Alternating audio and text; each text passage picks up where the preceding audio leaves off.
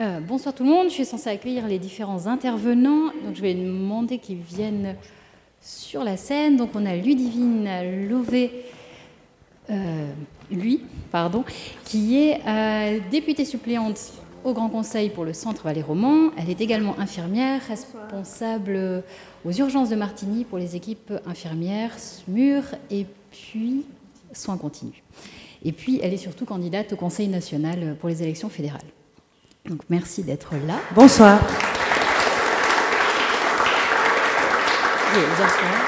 Où, tu préfères? Si je peux choisir, je vais au centre. Alors oui, ça va. C'était moi théoriquement, mais allez-y seulement. Euh, ensuite, on a euh, Céline Décimo euh, pour les Verts qui est là. Elle est candidate aux États. Ah bah c'est bien. Et puis elle est aussi députée au Grand Conseil, chef de groupe également depuis 2019 et infirmière et comptable, donc qui est aussi dans le domaine de la santé. Donc merci aussi d'être là.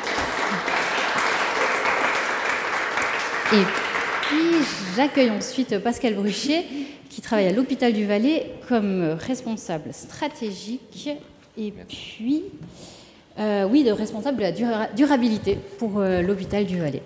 Merci, Merci d'être là aussi. On va aller peut-être de ce côté-ci. D'accord.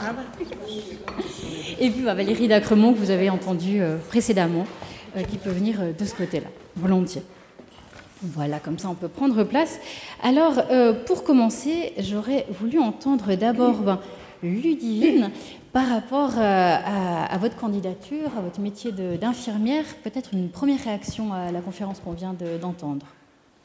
Ça vous a fait peur Vous êtes reconnu dans ce qui s'est dit euh, Quelle réaction vous avez? Non, alors ça ne m'a pas particulièrement fait peur, dans le sens où euh, je pense que c'est cyclique. Ça fait, c'est pas la première fois qu'on est confronté à des à des, des, crises. Alors, crise climatique due, induite par l'homme, oui, c'est la première fois, mais je pense que la nature, la nature réagit finalement énormément à ce que, à ce qu'on lui impose, à ce qu'on lui inflige. J'ai pas particulièrement peur parce que je suis confiante dans l'avenir. Par contre, c'est effectivement ce qu'on peut observer aussi dans le quotidien. Aussi peut-être le, le, ras-le-bol ou la, la, détresse des soignants. Vous en avez parlé au Grand Conseil, je me rappelle en tout cas. Oui, j'en ai parlé au Grand Conseil. Je pense qu'effectivement, les, les, soignants sont dans une, dans une situation post-Covid, après trois ans maintenant, euh, qui est difficile, qui est compliqué. C'est, je pense qu'on le vit au niveau des soignants infirmiers, c'est vécu au niveau des soignants médecins, que ce soit à l'hôpital ou que ce soit à l'extérieur. Effectivement, il y a, une sorte de. Alors, j'irai pas jusqu'à dire on est tous en burn-out, pas jusque-là, mais effectivement, on sent qu'il y y a un trop-plein qui est gentiment déborde. Euh, Céline Dissimo, vous, vous avez euh, fait un postulat vraiment sur cette thématique. J'aurais voulu vous entendre aussi là-dessus. C'est un postulat qui a été signé par d'autres partis aussi. Euh, vous, n'étiez pas seul. Oui, parce que si je suis seule, ça passe pas.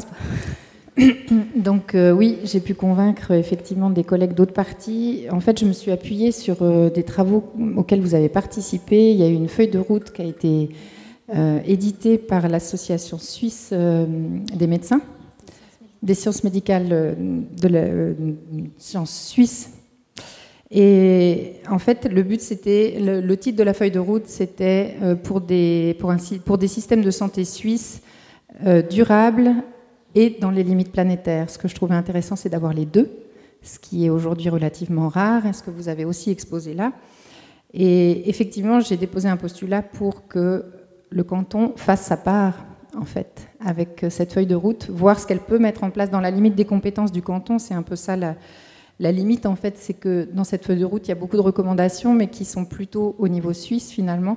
Mais il y a quand même des choses qui peuvent être faites au niveau cantonal. Notamment, enfin, en fait, dans l'exposé, on a beaucoup parlé des conséquences de l'environnement sur la santé, mais il y a aussi le système de santé qui émet, vous l'avez dit, environ 8% des émissions de CO2 de, la Suisse. Et en fait, il faut aussi agir de ce côté-là. En fait, ce qui est intéressant dans cette thématique, c'est que je trouve qu'on peut agir des deux côtés. Voilà. Et là-dessus, donc, ça va directement nous renvoyer du côté de l'hôpital, parce que s'il y a un postulat, ben, le Conseil d'État va devoir euh, au moins donner une réponse. Et puis, au niveau de l'hôpital du Valais, moi, j'aurais voulu vous entendre sur euh, qu'est-ce que vous faites par rapport à la durabilité?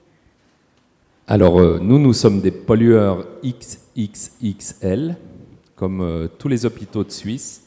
Et en fait, on a un concept Green Hospital qui se base sur tous les hôpitaux de Suisse où nous tendons vers en fait une réduction des ressources que nous utilisons environnementales avec diminution de, tous ces, éléments naturels qu'on utilise, euh, l'électricité, euh, les carburants et tout ça. Et puis vous, vous êtes ici à Sion, vous voyez très bien ce qui s'est passé euh, comme changement depuis à peu près 7-8 ans. Vous avez la mobilité douce qui, a un thème important qui va aussi pour la santé des collaborateurs. On a aussi les énergies renouvelables, tout en respectant aussi les particularités de nos collaborateurs puisqu'ils habitent euh, dans des vallées. Euh, je me souviens à l'époque, euh, tu peux me confirmer ça, mais on avait un bus chaque heure, et là on va passer à un bus chaque 7 minutes cet automne. Donc on travaille en fait sur 13 axes pour une meilleure vie, une meilleure santé.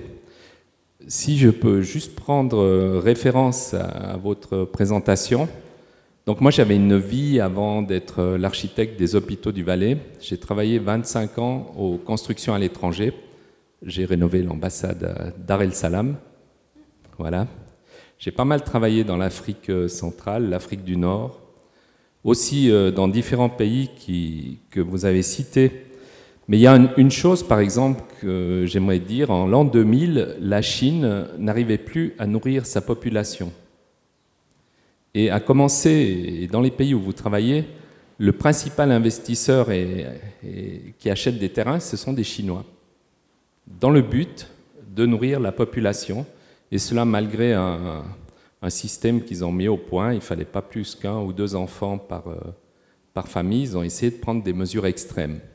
Sachez que ça ne marche pas, ces mesures extrêmes, elles marchent uniquement si on donne l'accès à la connaissance aux gens, ben vous, vous avez travaillé dans un pays où, où pas tout le monde ne, va, ne peut aller à l'école, soit pour des raisons euh, politiques ou éthiques ou de famille. Et, vous avez cité justement euh, l'acceptance au changement. Ben, je pense que le système qu'on a actuellement, euh, dans dix ans, ça va être tout à fait différent.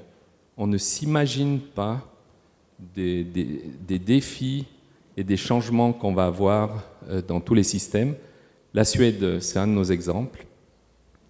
Donc euh, les gens, ils sont aussi bien soignés que chez nous, mais, ils vont beaucoup moins. Alors, mais ils, vont beaucoup moins à l'hôpital. Il faut éduquer les gens alors, c'est ça Avant d'aller euh, aux urgences pour prendre un dafalgan, ils prennent le dafalgan à la maison, puis ils patientent. Et euh, malheureusement, on est habitué à la surconsommation du système de santé. Et je pense que ça va tout à fait dans votre direction. On va devant des changements incroyables. Et par rapport à, l'Afrique, il y a peut-être dans l'autre sens, où vous parliez de, leçons que vous avez tirées aussi de la population. Donc là, peut-être aussi, qu'est-ce que vous pouvez dire là-dessus? Ils ont peut-être certaines limites, donc ils trouvent d'autres solutions en tout cas, quand on veut amener des nouvelles interventions de santé, euh, bah, j'ai vu au CHUV, ça prend 3-4 euh, ans pour euh, convaincre les gens de modifier quelque chose. Puis en Afrique, en 6 mois, c'est fait parce qu'ils sont là. Ah ouais, on peut essayer. Parce que finalement, comme ils sont tout le temps, bah, des coupures de courant, ils en ont de temps en temps, donc c'est système D. quand on trouve plus ci, bah, on cherche ça. Et puis quand ça marche plus, on répare, etc. Je pense qu'on a beaucoup à apprendre d'eux dans cette adaptabilité, pas, trop inquiet de perdre des choses. On sait que des fois on a moins, après on a de nouveau plus.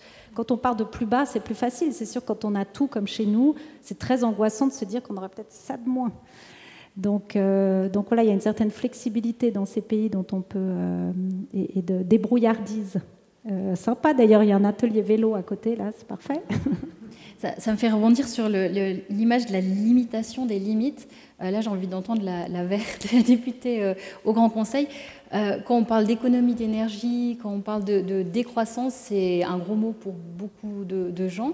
là, on parle d'un autre thème encore. Comment on peut imaginer parler aux gens de limitation d'accès à la santé? Ça paraît fou. Je pense qu'il faut. La seule manière d'avoir une bonne acceptation de ce type de concept, c'est de valoriser la qualité de vie qui en découle en fait. Euh, c'est, je pense, le seul moyen, et c'est aussi donner ou essayer de sensibiliser aux limites. Euh, on est quand même dans un système où il y a des limites et on a tendance à nous faire croire qu'il n'y en a pas.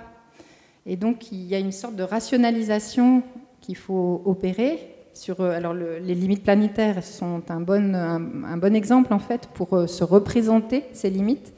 Puis, il y a les limites planétaires, mais il y a aussi les limites sociales et puis en fait, le bien-être et la qualité de vie des gens, elle s'insèrent. Enfin, probablement vous connaissez le, ce, donut hein, qui a à l'extérieur donc les limites planétaires et puis à l'intérieur les, planchers euh, sociaux qui sont en lien avec euh, la qualité de l'habitat, euh, l'égalité, enfin tout un tas de thématiques sociales. Et en fait, l'équilibre d'une bonne qualité de vie pour tous, il est entre ces deux limites. Donc une limite et un plancher.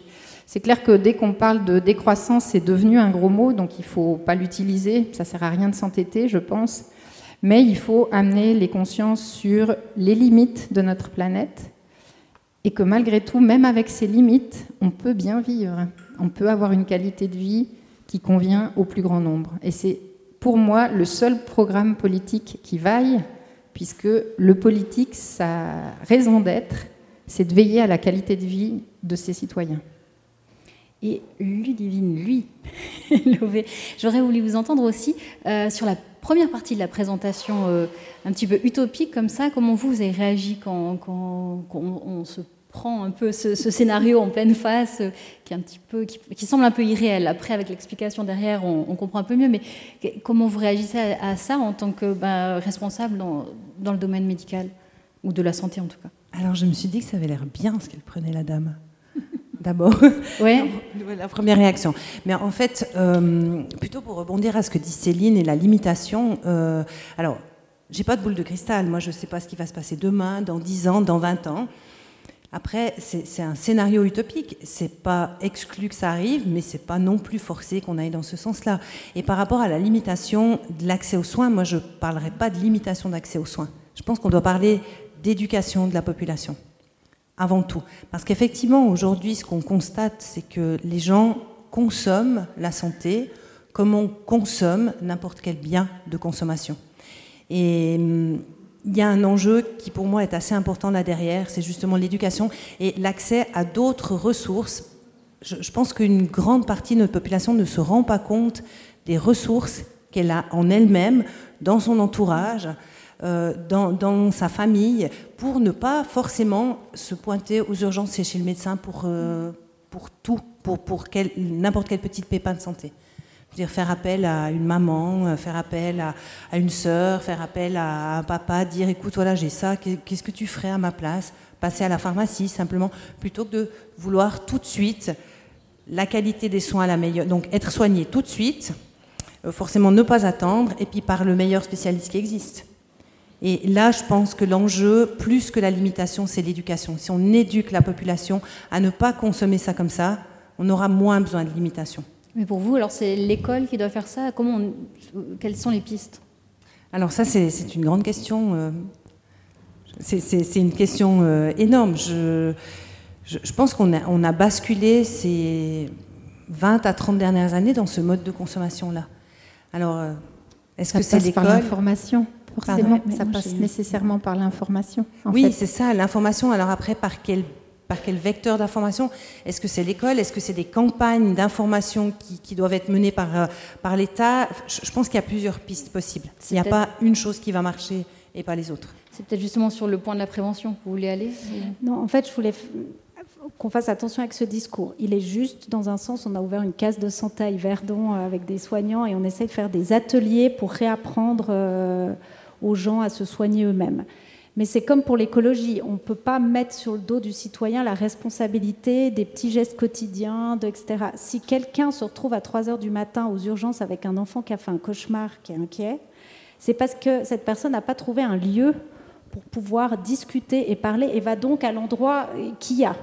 Donc je pense que l'initiative pour les soins infirmiers forts, elle est absolument capitale parce qu'on doit faire vraiment une transformation où il faut arrêter de penser que c'est le médecin qui va gérer toutes ces problématiques-là et au contraire avoir cette santé de proximité avec des cliniciens, cliniciennes, avec des gens qui peuvent prendre les gens en charge avant, les écouter. C'est pour ça que réhumaniser la santé, et on n'a pas besoin de haute technologie pour ça. Donc c'est vraiment une responsabilité du système de santé de se transformer pour offrir aux gens les soins euh, adaptés à leurs réels besoins. Donc je pense que ça vient toujours des deux côtés. Quoi.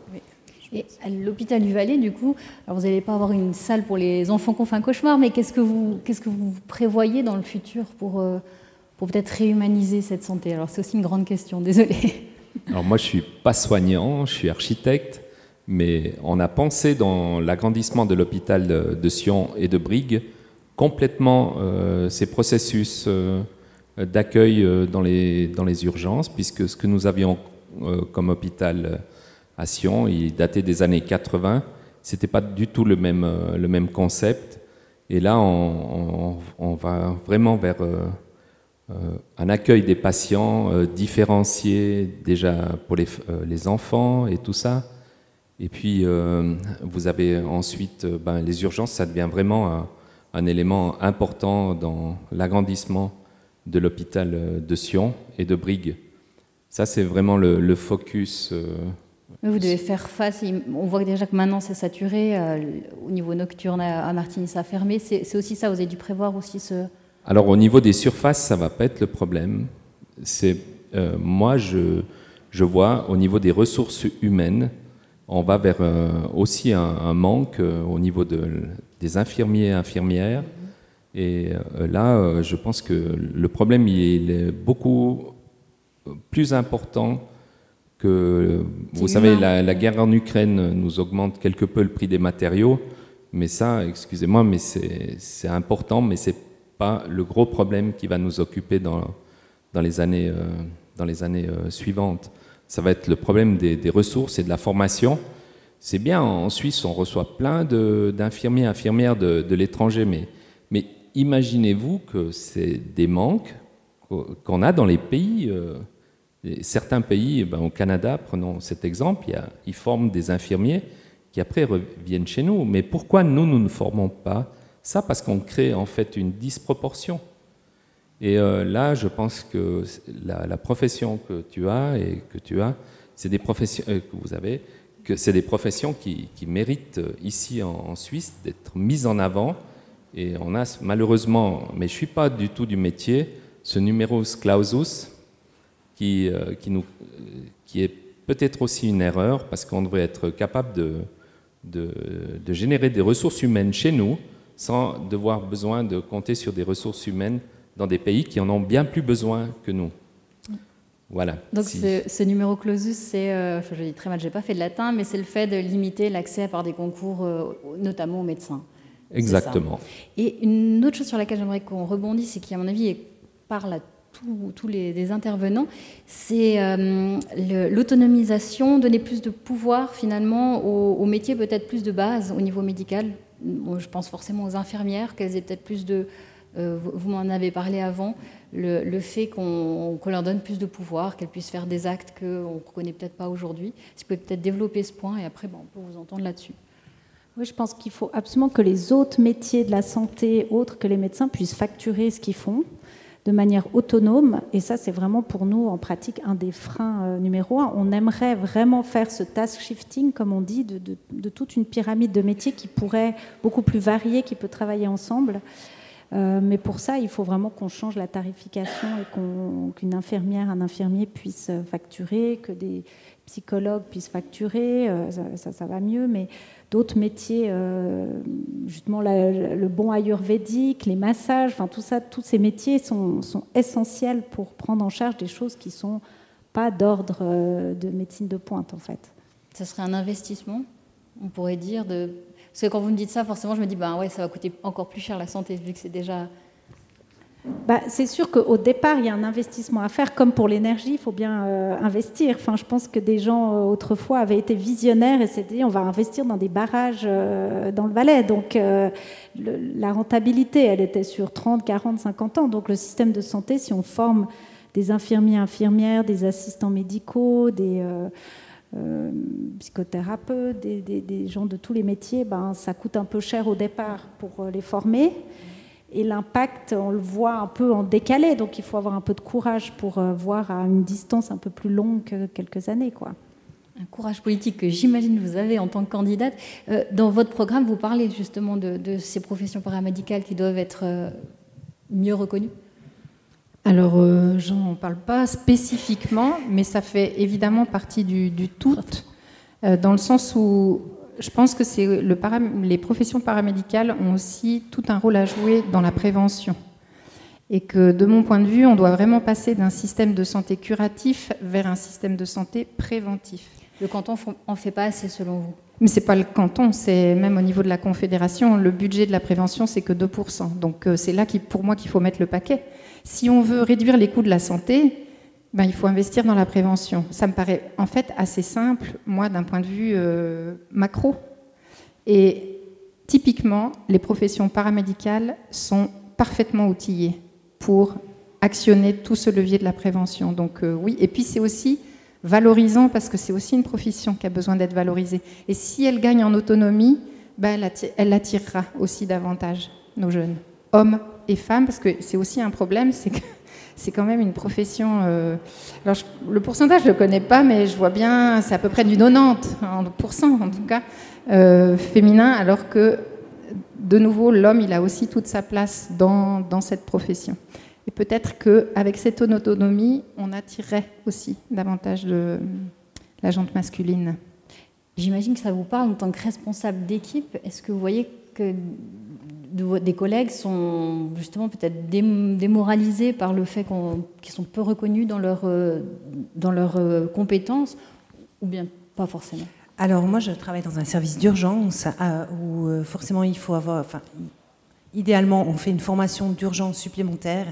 Euh, je pense que ce sentiment-là, il est probablement moins fort dans des services très aigus et très spécifiques que dans des services plus généraux. Par contre, euh, je rejoins totalement Céline sur l'importance de revaloriser ces métiers.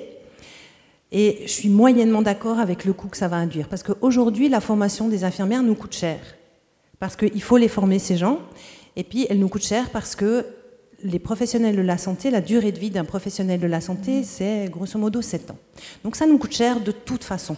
Mais si demain on peut investir le même montant sans augmenter forcément les, montants dans, la formation de ce personnel, par contre les garder, ben, on va rompre cette spirale négative qui fait qu'on doit tout le temps former. et au-delà de ça, c'est qu'on perd en compétences, on perd en qualité, parce que euh, les, générations plus âgées, les personnes plus expérimentées, sont plus là pour transmettre aussi le métier, pour transmettre les connaissances, pour transmettre toute cette expérience qui ne s'acquiert pas euh, sur des bancs d'école et dans un livre, quoi. Mais est-ce que plus de responsabilité, c'est forcément quelque chose qui est recherché par euh, vos collègues, parce que tout le monde ne cherche pas forcément ça dans sa vie? Je, alors plus de responsabilité d'une part et plus d'autonomie. Un rôle vraiment un rôle propre, euh, à l'infirmière. Et effectivement, le rôle de prévention, le rôle de, clinicien, il y a aujourd'hui des, formations d'infirmières en pratique avancée qui, sont discutées, qui se mettent sur pied. Euh, le canton de Vaud a lancé ces formations de pratique avancée, entre autres. Euh, c'est des choses qui sont effectivement recherchées par, le, par les, professionnels de la santé.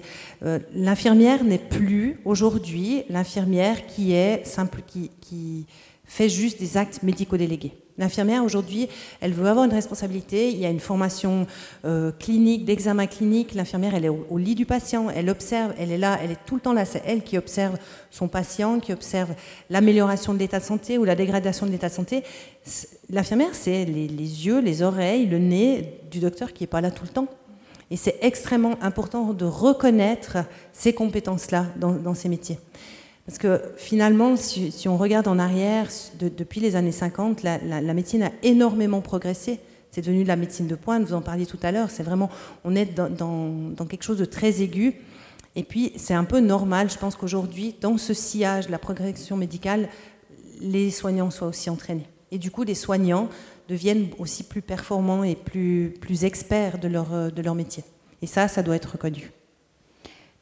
À moins que vous ayez vraiment envie de réagir là-dessus, je vais passer sur un autre point, ça joue pour toi. Euh, j'aurais voulu vous entendre, Pascal Bruchet, euh, par rapport à la stratégie de, l'hôpital du Valais.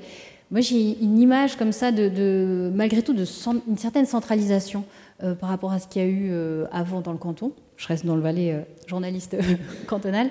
Est-ce que vous pouvez me détromper là-dessus? Est-ce que parce il y a ce côté centralisation qui est aussi mauvais par rapport au réchauffement climatique. Vous, vous parlez d'être plus à la base, d'avoir plus des choses. C'est un peu différent. Alors, volontiers, si vous pouvez expliquer cela alors. Non, je pense que de regrouper des soins très aigus et spécifiques dans des lieux pour être, euh, au contraire, avoir moins d'émissions euh, parce qu'on met ensemble, enfin ça vous êtes plus, bien plus expert. Non, là, quand je parlais de soins de proximité, c'est au contraire des personnes de premier cours qui font mhm. de la prévention, qui sont en cabinet, ça n'est pas des hôpitaux. C'est vraiment ça qu'on doit développer. On ne doit pas mettre trois étages de plus ou quatre hôpitaux de, de plus. C'est pas ça dont on a besoin du tout. On doit protéger les hôpitaux de la surcharge qui est actuellement mhm. en développant ces soins de premier recours et la prévention. de manière décentralisée, là, par contre. Et alors, du coup, là-dessus, euh, vous pouvez nous expliquer peut-être ce qui est fait dans le. On voit le, chantier, ce qui arrive en plus par rapport peut-être aux économies d'énergie, au, recyclage des déchets? Vous m'avez parlé de ça. Oui, euh, déjà dans la stratégie, on aimerait se concentrer sur deux sites en vallée pour les soins critiques. Et on aimerait être présent dans les autres régions. Donc euh, c'est quand même cette nuance, ça veut dire tout ce qui est soins intensifs, soins continus, euh, salle d'opération, on aimerait rester sur les sites de, de Brigue et de Sion. Et Réna aussi euh, Réna, bien sûr, oui. Mais c'est un peu emballé. Mais oui, effectivement, il y, a, il y, a, un concept euh, que vous sachez au niveau des hôpitaux suisses où on parle de, dans les dix prochaines années, il va rester 52 hôpitaux critiques. Il y en a combien aujourd'hui environ ben, Il y en a à peu près, comme chez nous, 5 à 6 par canton. Donc si vous divisez 52, il en restera 2. Mais il faut par exemple tout ce qui est les, soins palliatifs, euh, tout ce qui est la, gériatrie, psychogère et tout ça, qu'on soit quand même proche des, des familles. Donc euh, euh, ici, nous doublons par exemple l'hôpital de Sion, qui était construit dans les années 80. On va passer de 45 000 m2 à, à, peu près 90 000 m2. Donc le L qu'on construit, là-dedans, on va construire soins intensifs, soins, soins continus et tout ça. Et on a aussi adapté ça au, on a estimé que peut-être le Covid ou le SARS euh, viendrait aussi, donc on a aussi adapté ce bâtiment pour euh, des futures euh, infections. Moi, j'ai travaillé à Guangzhou. J'étais là-bas quand il y avait le SARS. Et je peux vous dire, ce que vous avez décrit, c'est assez terrible. Et là, on travaille sur 13 axes. D'abord, on veut être un employeur responsable. Donc, on veut pouvoir être attractif comme, mhm. Comme euh, hôpital, et c'est important. Et puis, vous avez vu, on, s'est relié au chauffage à distance. Donc, on va passer de 55% d'énergie renouvelable à, à peu près 95% en 2026. Donc, on va, on va proposer une fois au Parlement ce qu'on a bien fait déjà, puisqu'on aimerait faire encore mieux.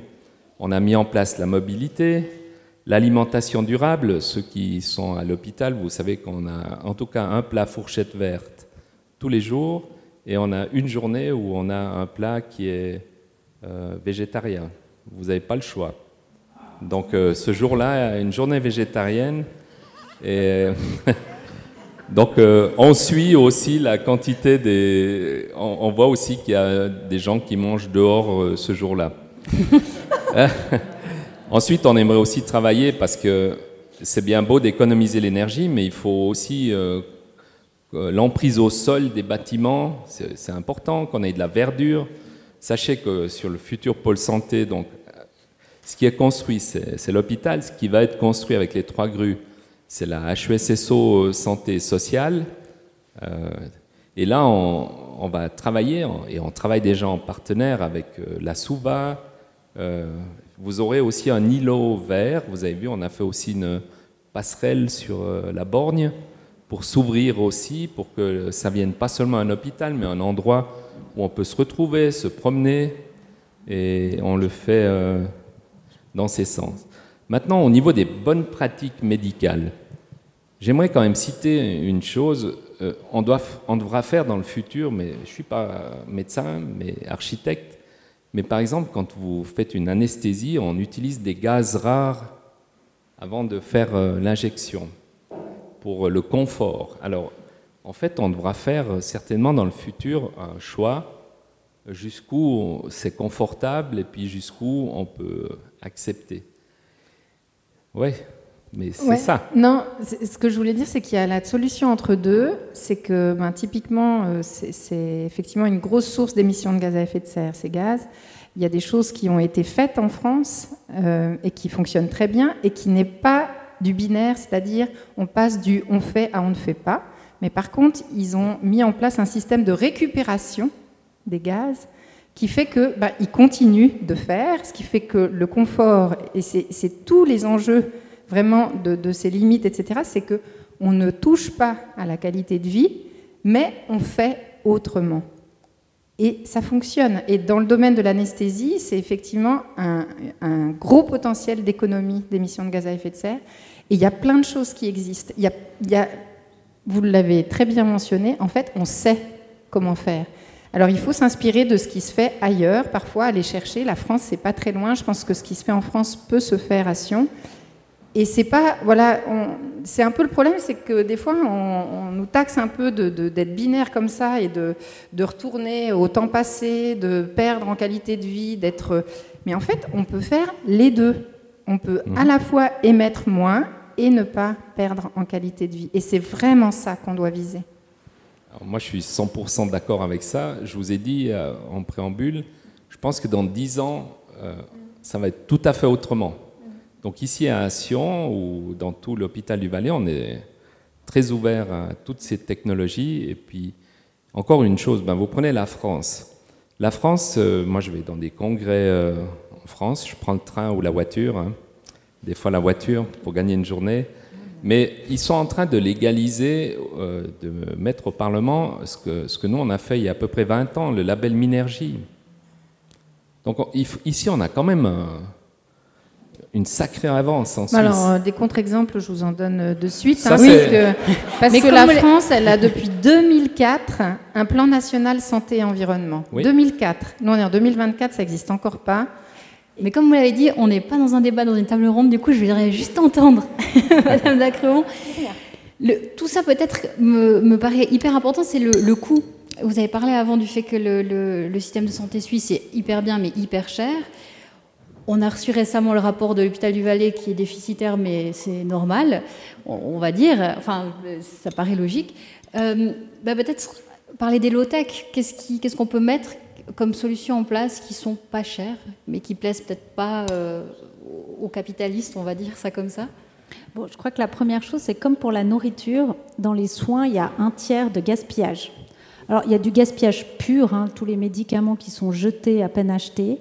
Ensuite, il y a toute la surprescription. Et donc, la surdiagnostic et surprescription, c'est la moitié des émissions de CO2 du, système de santé. C'est ce qui a été évalué en France. Puis que nous, on fait des analyses, on tombe à, peu près à chaque fois la même chose.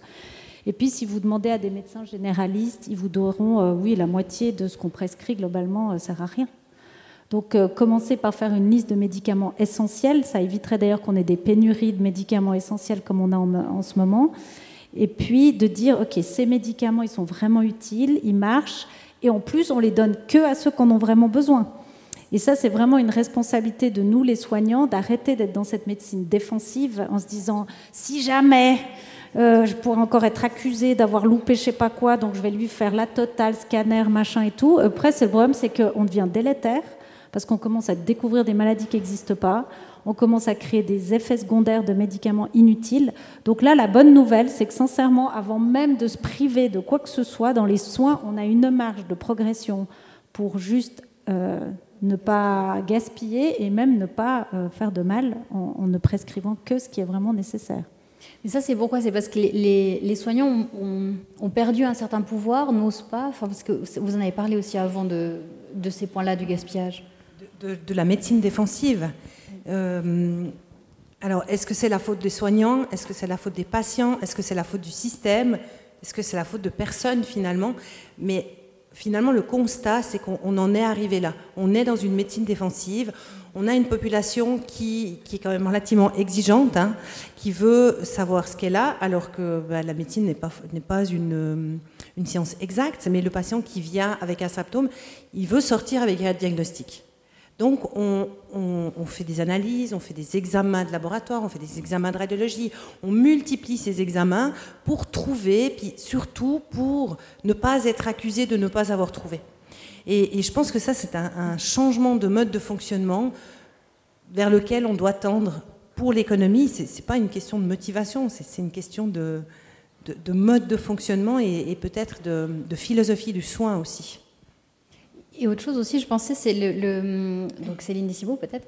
Euh, il y a aussi cette, moi j'ai l'impression, en tout cas, dans, mon expérience en tant que patiente, il y a une sorte d'urgence de la part des, des, soignants. Ils veulent, bah, déjà, ils n'ont pas forcément beaucoup de temps, ils veulent aller vite et ils proposent tout de suite plein de, de solutions. Euh, euh, enfin de, médicaments ou autres, mais est-ce qu'il y a aussi un, manque de recul de la part des soignants ou on ne leur donne pas le temps? Qu'est-ce que vous en pensez?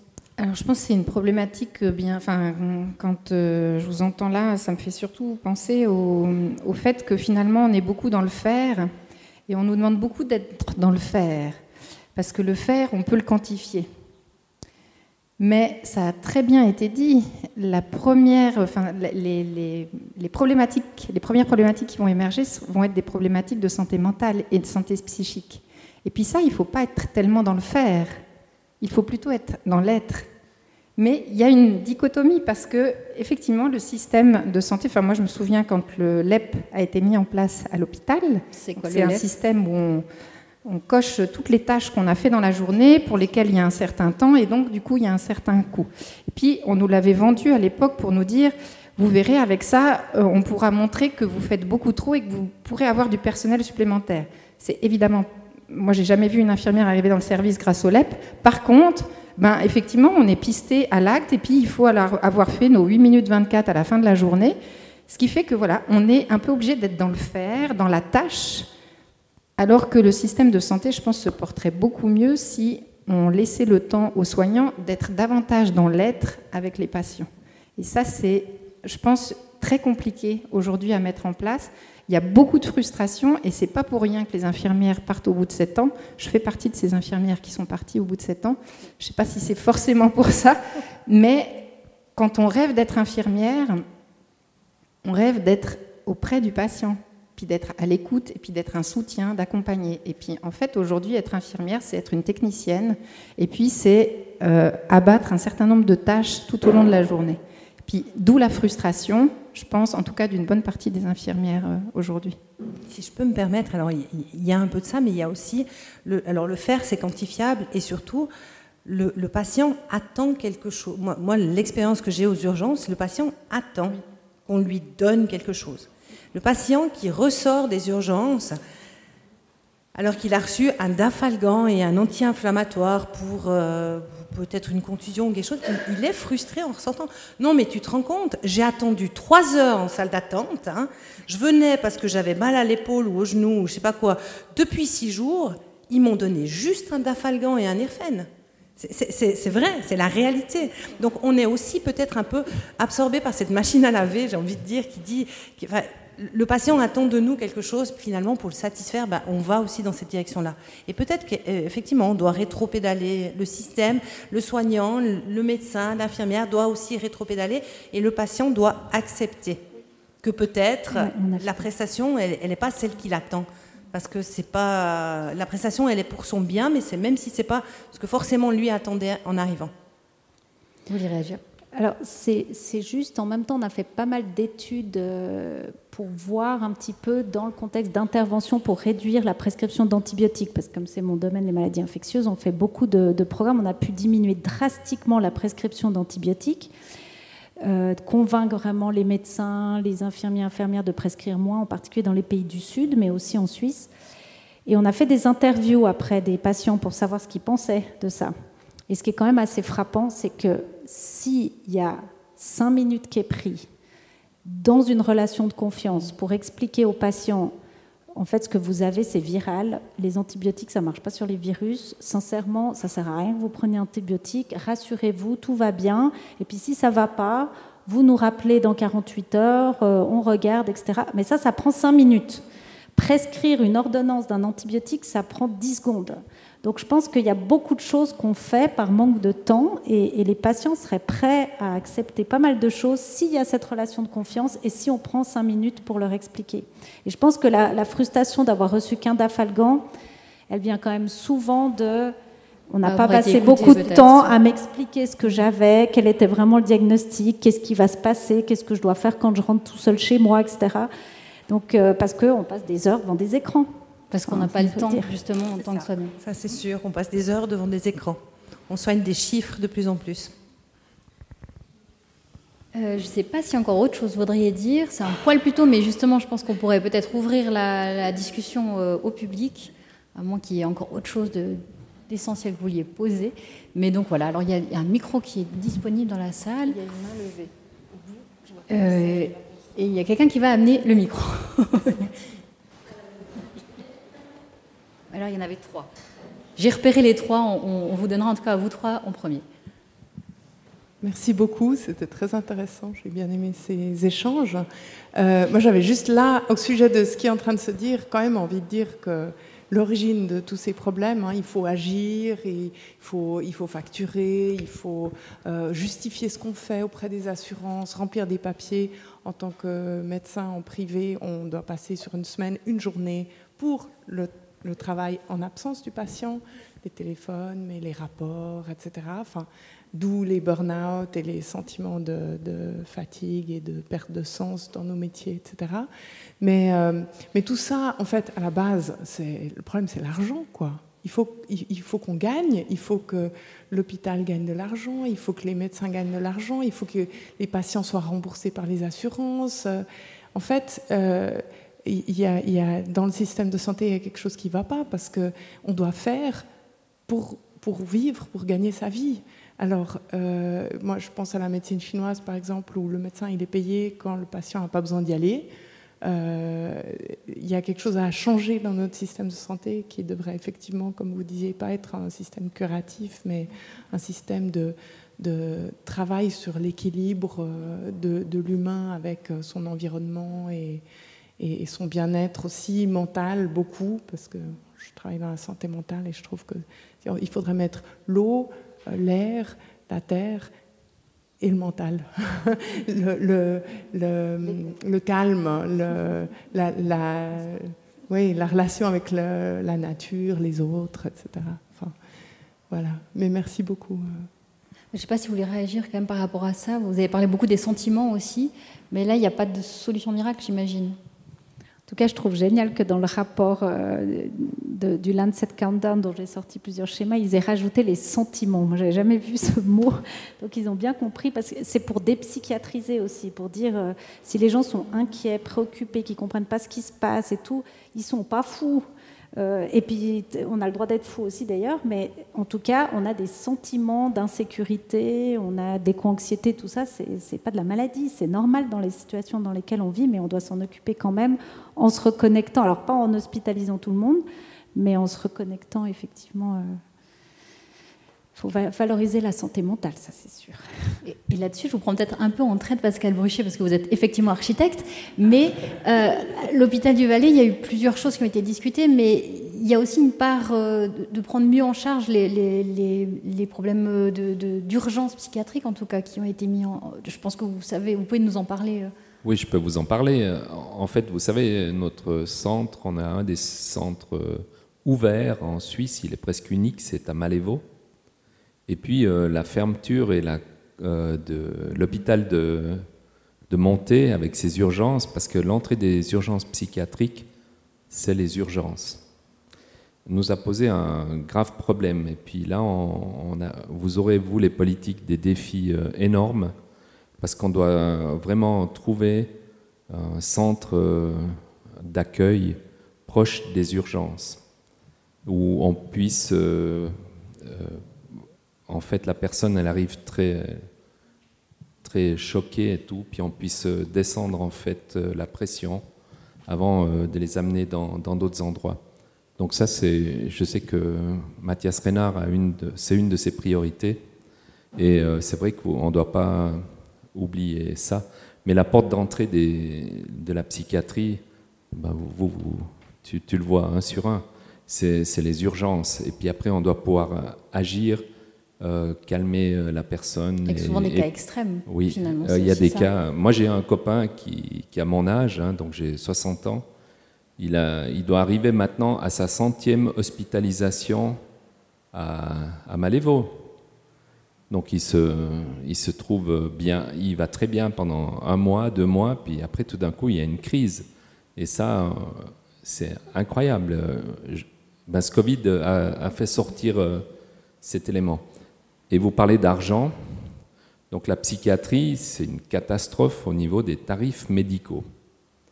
Donc euh, c'est une... Euh, Dans le sens que ça coûte cher à, à, ce n'est pas pris, la prise en charge, ce n'est pas le problème, c'est la, rémunération avec les tarifs médicaux. Et euh, passablement, ça nous pose au niveau financier quelques problèmes. L'hôpital du Valais, c'est à peu près 700 millions de chiffre d'affaires par année, ça paraît monstrueux. Donc chaque jour, c'est 2 millions. Hein?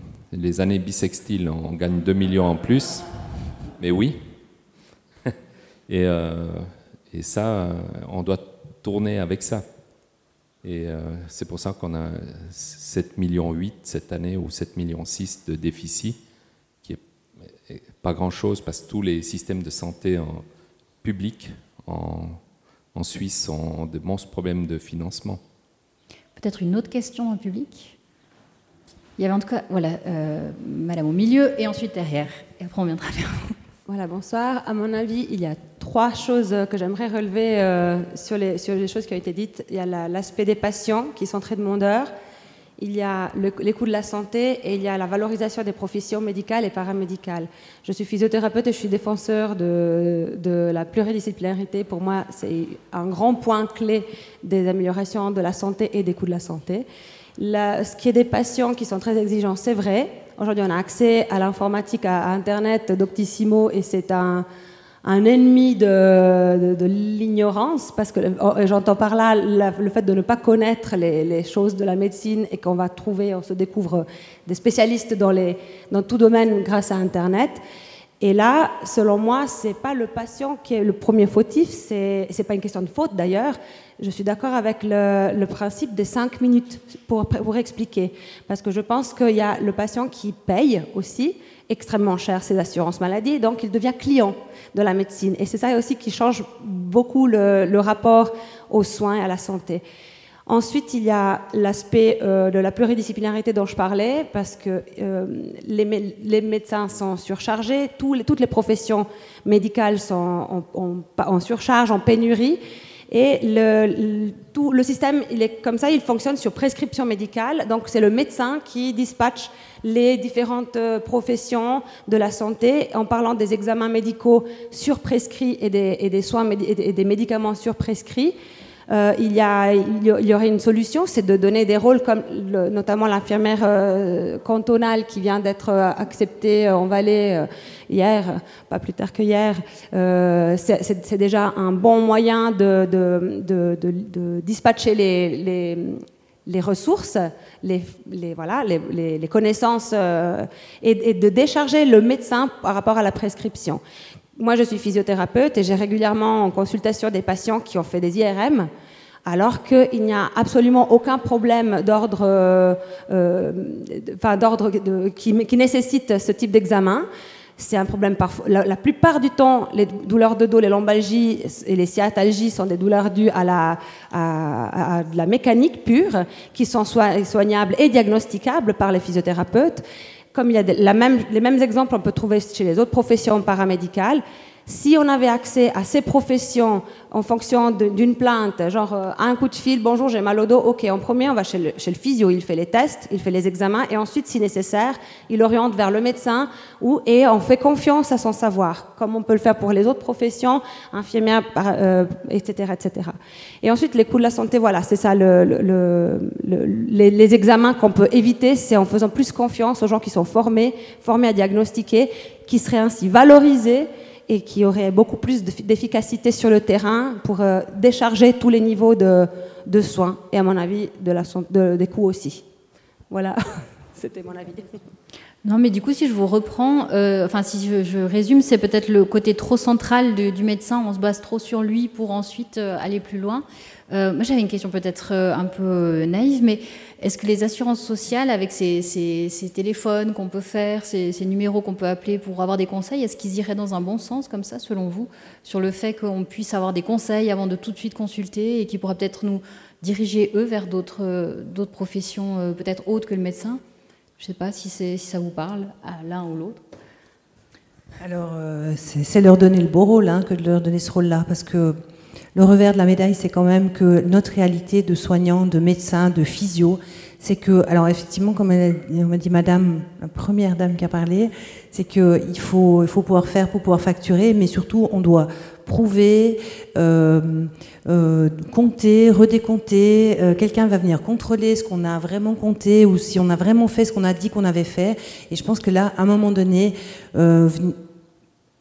émettre l'hypothèse que les téléphones, enfin le système de téléphone aux assurances pour avoir un conseil, c'est leur filer franchement un joli rôle, quoi. Après, c'est pour essayer d'avoir aussi de la nuance et puis de voir ce qui se développe aussi, mais sans. enfin voilà, pour essayer d'avoir. Mais euh, bah, du coup, peut-être, à moins qu'il y ait encore une autre réaction là-dessus. Après, je pense quand, quand même le numérique peut avoir sa part dans de nouveau le développement de la prévention. On peut assez imaginer des applications qui permettraient de se poser les questions de base justement avant d'aller à l'hôpital, typiquement. Euh, une espèce d'application avant d'aller à l'hôpital, voilà, et puis ben, j'ai mal là, j'ai mal. Peut-être que mais j'ose assez imaginer que ça peut avoir un rôle, mais après. Mais ça veut dire se passer de l'humain en fait, et c'est peut-être ça le problème.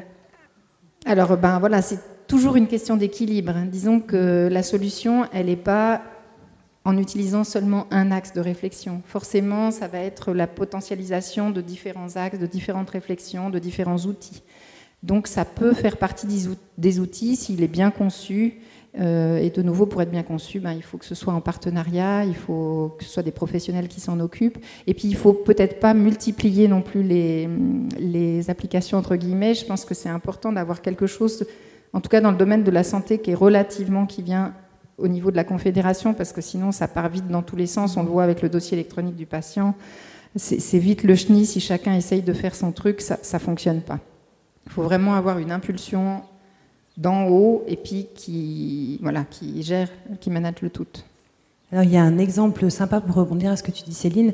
Le réseau, le réseau hospitalier Neuchâtelois a fait plein de petites vidéos qui se retrouvent sur YouTube, des vidéos d'information quand je vais aux urgences, pourquoi j'attends? Et puis c'est vraiment, c'est sous forme de un peu de dessin animé avec euh, vraiment une vraie explication derrière. Et ils l'ont fait sur euh, sur plusieurs euh, plusieurs domaines, plusieurs voilà exactement plusieurs thématiques et c'est assez intéressant. Ça, c'est des outils d'information. Les outils pour faire une sorte de auto-triage ou auto-diagnostic, par contre, ont été évalués. Il y a par exemple InfoKids qu'ils avaient essayé de faire à Genève pour éviter que les parents aillent avec les mhm. enfants à l'hôpital ça marche pas bien. Il y a une étude qui a été faite qui demandait aux gens mais pourquoi vous êtes quand même venus euh, malgré que l'application non mais moi j'ai besoin de voir quelqu'un. Non mais j'ai besoin de voir quelqu'un quoi. Donc euh, voilà, il n'y a rien de tel qu'un humain dans l'histoire. Mais c'est vrai qu'en même temps, on est un nombre d'humains limité. Donc euh, non, un kit ça n'a pas très bien marché. Pourtant, elle était assez bien faite. oui, ça semblait prometteur. Alors, volontiers, la question tout au fond, et après on revient sur monsieur, pardon. Merci. Euh, alors j'ai deux questions. Euh, vous voulez que je me lève ou ça joue comme ça? Ouais, ok.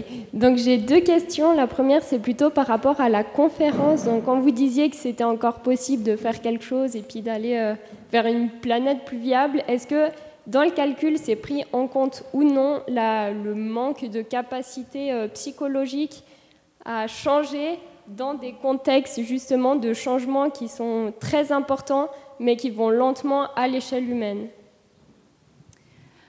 Euh, je pense que j'ai lu un livre d'anthropologie il n'y a pas longtemps que j'ai trouvé euh, aussi d'histoire euh, paléontologique et tout. On voit qu'il y a des civilisations, on a du mal à comprendre pourquoi elles ont résisté à des grands changements environnementaux et d'autres pas. Puis il y avait toutes sortes d'hypothèses. Mais en fait, on s'est rendu compte en comparant ces civilisations que ce qui était déterminant, c'était pas le changement qu'il y avait dans l'environnement autour, c'était plutôt des décisions qui avaient été prises dans une certaine civilisation. Et en général, c'était des décisions euh, d'éviter qu'il y ait un tyran qui décide pour tout le monde, avec des gens qui étaient esclavagisés, avec d'autres extrêmement privilégiés. En général, ça, au bout d'un moment, euh, ça marche plus. En tout cas, il y a des humains qui vont toujours fuir, euh, ceux qui sont esclavagisés en général, pour reconstituer une autre civilisation à côté, qui est pourtant dans les mêmes conditions environnementales tout aussi difficiles, et qui sont tellement dégoûtés de la, société tyrannique qu'ils vont euh, créer euh, une, société avec des mécanismes sociaux pour éviter les prises de pouvoir. Et donc, et après, ben, elles survivent beaucoup mieux dans leur environnement. Donc, oui, c'est compliqué de changer. En même temps, les humains, ils ont fait un nombre de changements, d'adaptations et tout. Euh, à la fin, c'est quand même, on décide quoi. Et puis, si possible, on décide ensemble plutôt qu'il y ait une personne toute seule qui décide pour tous les autres. Donc, euh, voilà, c'est un peu notre responsabilité finalement. Vous aviez une deuxième question. J'avais une deuxième question.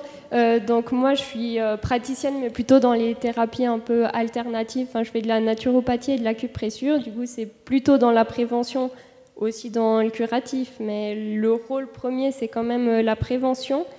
Et si on prend le système de santé, cette place est finalement très petite. Et si on veut avoir des bonnes formations qui sont complètes, c'est quand même des montants qui sont très élevés avec des écoles qui sont privées, donc ça revient plus ou moins à 50 000 francs. Il y a le canton qui rétribue un peu, mais que à la fin, et je crois que c'est à hauteur peut-être de 10 000 francs.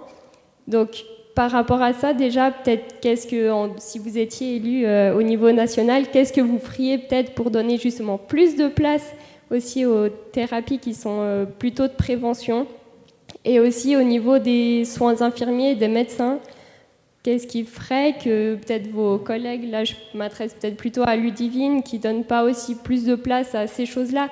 Parce que pour moi, dans ma façon de voir les choses, c'est très complémentaire. Ou pour moi, la médecine euh, en guillemets de l'hôpital, enfin hospitalière, c'est plutôt tout ce qui est soit aigu, soit traumatique. Mais après, tout ce qui est plutôt bah, justement naturopathie, acupuncture et ces choses, c'est plutôt un peu soit le chronique, soit la bobologie entre guillemets. Donc ouais, qu'est-ce qu'on pourrait faire pour essayer de redonner cette complémentarité entre les deux types de médecine? Alors, à mon avis, la, première étape, c'est de reconnaître l'importance de la prévention.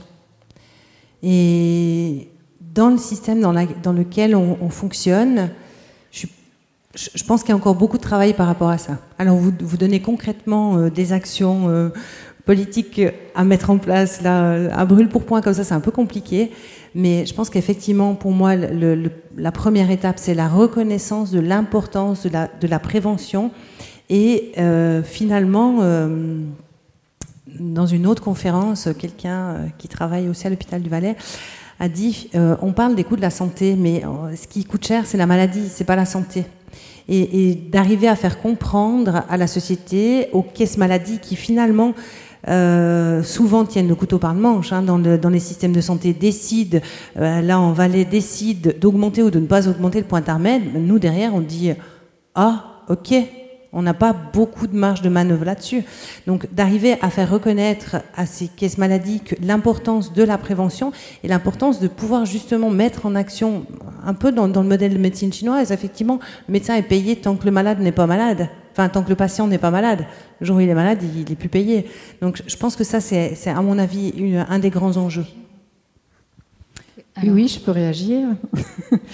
Euh, je pense que ça fait pour moi directement le lien aussi avec la santé environnementale, parce que là, il me semble qu'on part beaucoup sur la santé et qu'on oublie tout le domaine dans lesquels on peut agir, notamment en lien avec l'alimentation, mais aussi avec le mouvement. Donc on va toucher finalement à différents secteurs d'activité. On peut toucher à la mobilité, on peut toucher à l'alimentation. Puis l'alimentation, c'est très vaste parce qu'il y a l'hôpital, mais il y a l'école. Euh, donc pour moi, c'est très large et c'est un axe en fait qui doit être transversal un peu dans tous les domaines, parce que après, ben, c'est dans le domaine typiquement environnemental, ça a très bien été expliqué, mais la qualité de l'eau, la qualité de l'air, la qualité de nos sols, qui sont directement en lien avec des problématiques d'aménagement du territoire. Donc on voit en fait qu'avec cette thématique de santé environnementale, on arrive à discuter de toutes les thématiques, tous les départements qu'on peut avoir au niveau cantonal, mais évidemment au niveau fédéral. Parce que l'environnement, c'est ce qui détermine notre santé. Donc, forcément, on doit pouvoir l'intégrer dans toutes les politiques publiques, qu'elles soient de santé, de mobilité, même dans l'économie. Vraiment, ça doit être un fil pour moi conducteur. Alors, dire après une, je pense que c'est compliqué parce que si on passe justement que sur un vecteur, euh, ben, politiquement, c'est toujours compliqué de faire passer. Donc, je pense qu'il faut vraiment être dans quelque chose de transversal et puis d'insuffler un peu à dose homéopathique finalement, euh, à dose régulière, petite mais régulière, mais c'est aussi comme ça qu'on arrive à transformer les mentalités et les représentations qu'on se fait de cette prévention et de la santé, parce que c'est peut-être finalement la représentation de la santé qu'il faut essayer de modifier dans la société encore dire quelque chose Alors si c'est très bref. oui, c'est très bref. C'est juste justement par rapport à la reconnaissance de ce type de thérapie. Donc je, je pense, vous savez, ils mettent en place des brevets fédéraux. Il y a la médecine alternative ou la thérapie complémentaire. Et en médecine alternative, ce qu'ils demandent, en fait, c'est presque euh, inatteignable, si on peut dire comme ça, sauf Enfin, vous me regardez avec les sourcils levés, mais parce qu'ils mettent par exemple six mois de stage. Mais concrètement, six mois de stage, faut m'expliquer comment on peut les payer. Si déjà on a déboursé autant d'argent, rien que se former, on ne peut pas partir de notre emploi en disant bah, payez-moi pendant six mois, je vais faire un stage et ensuite je reviens.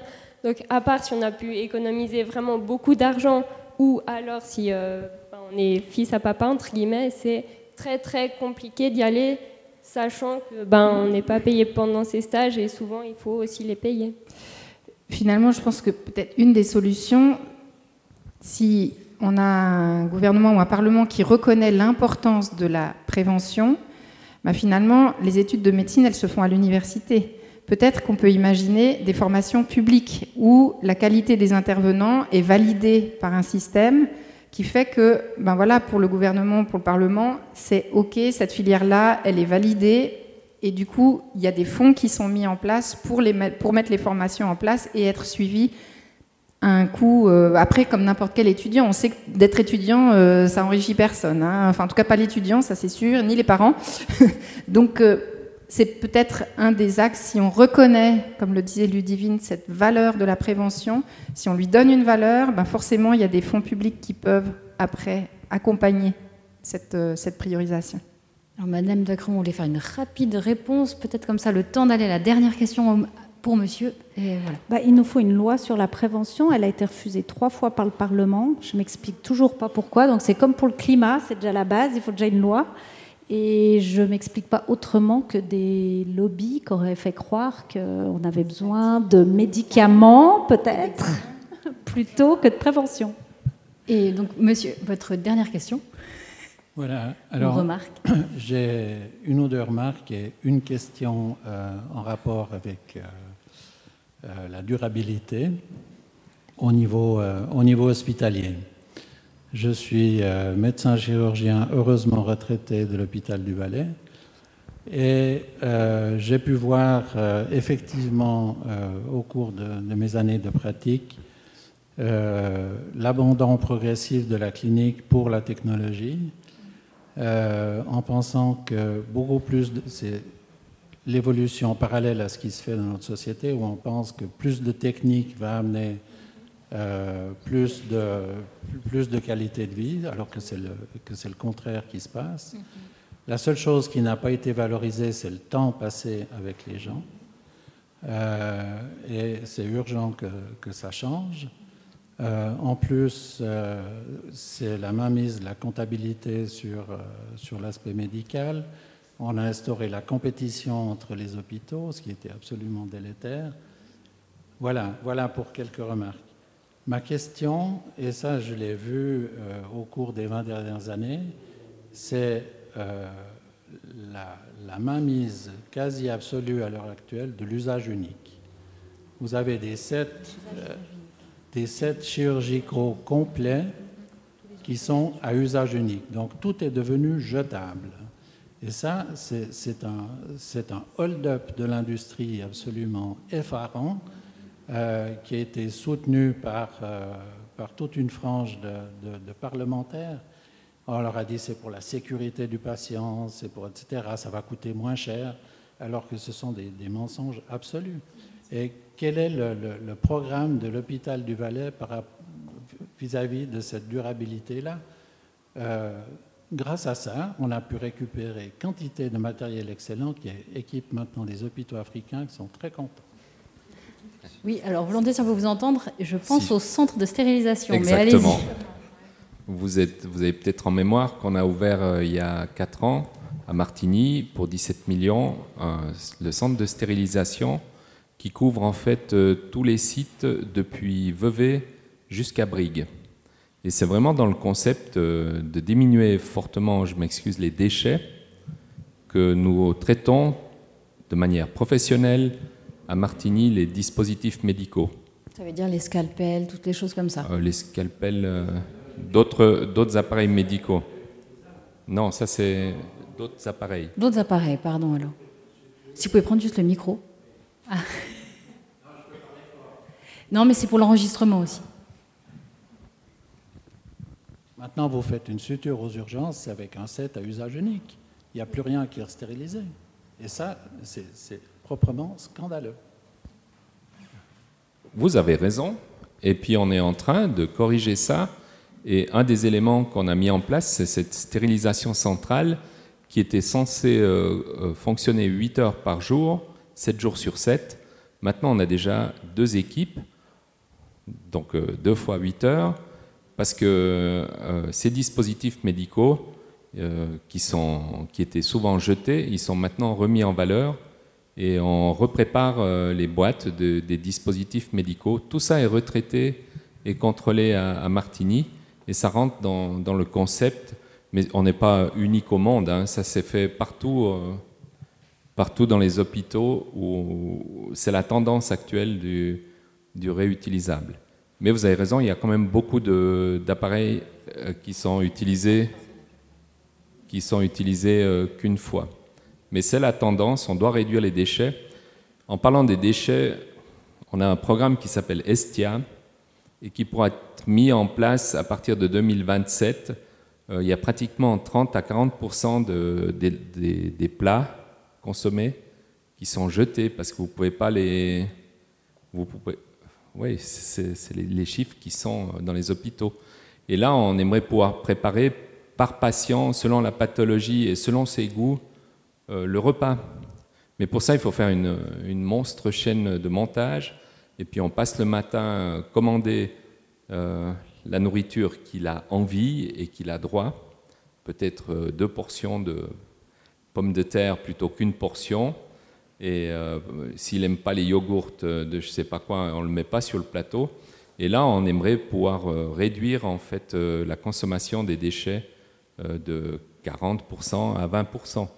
C'est tout des choses, et que vous sachiez, c'est dans la tendance, pas seulement de notre hôpital, mais ce pollueur XXL, donc ça passe aussi par les dispositifs médicaux, on est en train de, changer le paradigme mais depuis à peu près 5 ou 6 ans. Alors merci beaucoup. Je propose qu'on finisse cette partie des questions pour évidemment discuter euh, autour d'un bel apéro et de belles planchettes euh, pour manger. Euh, donc merci à tous. Merci à vous. Merci.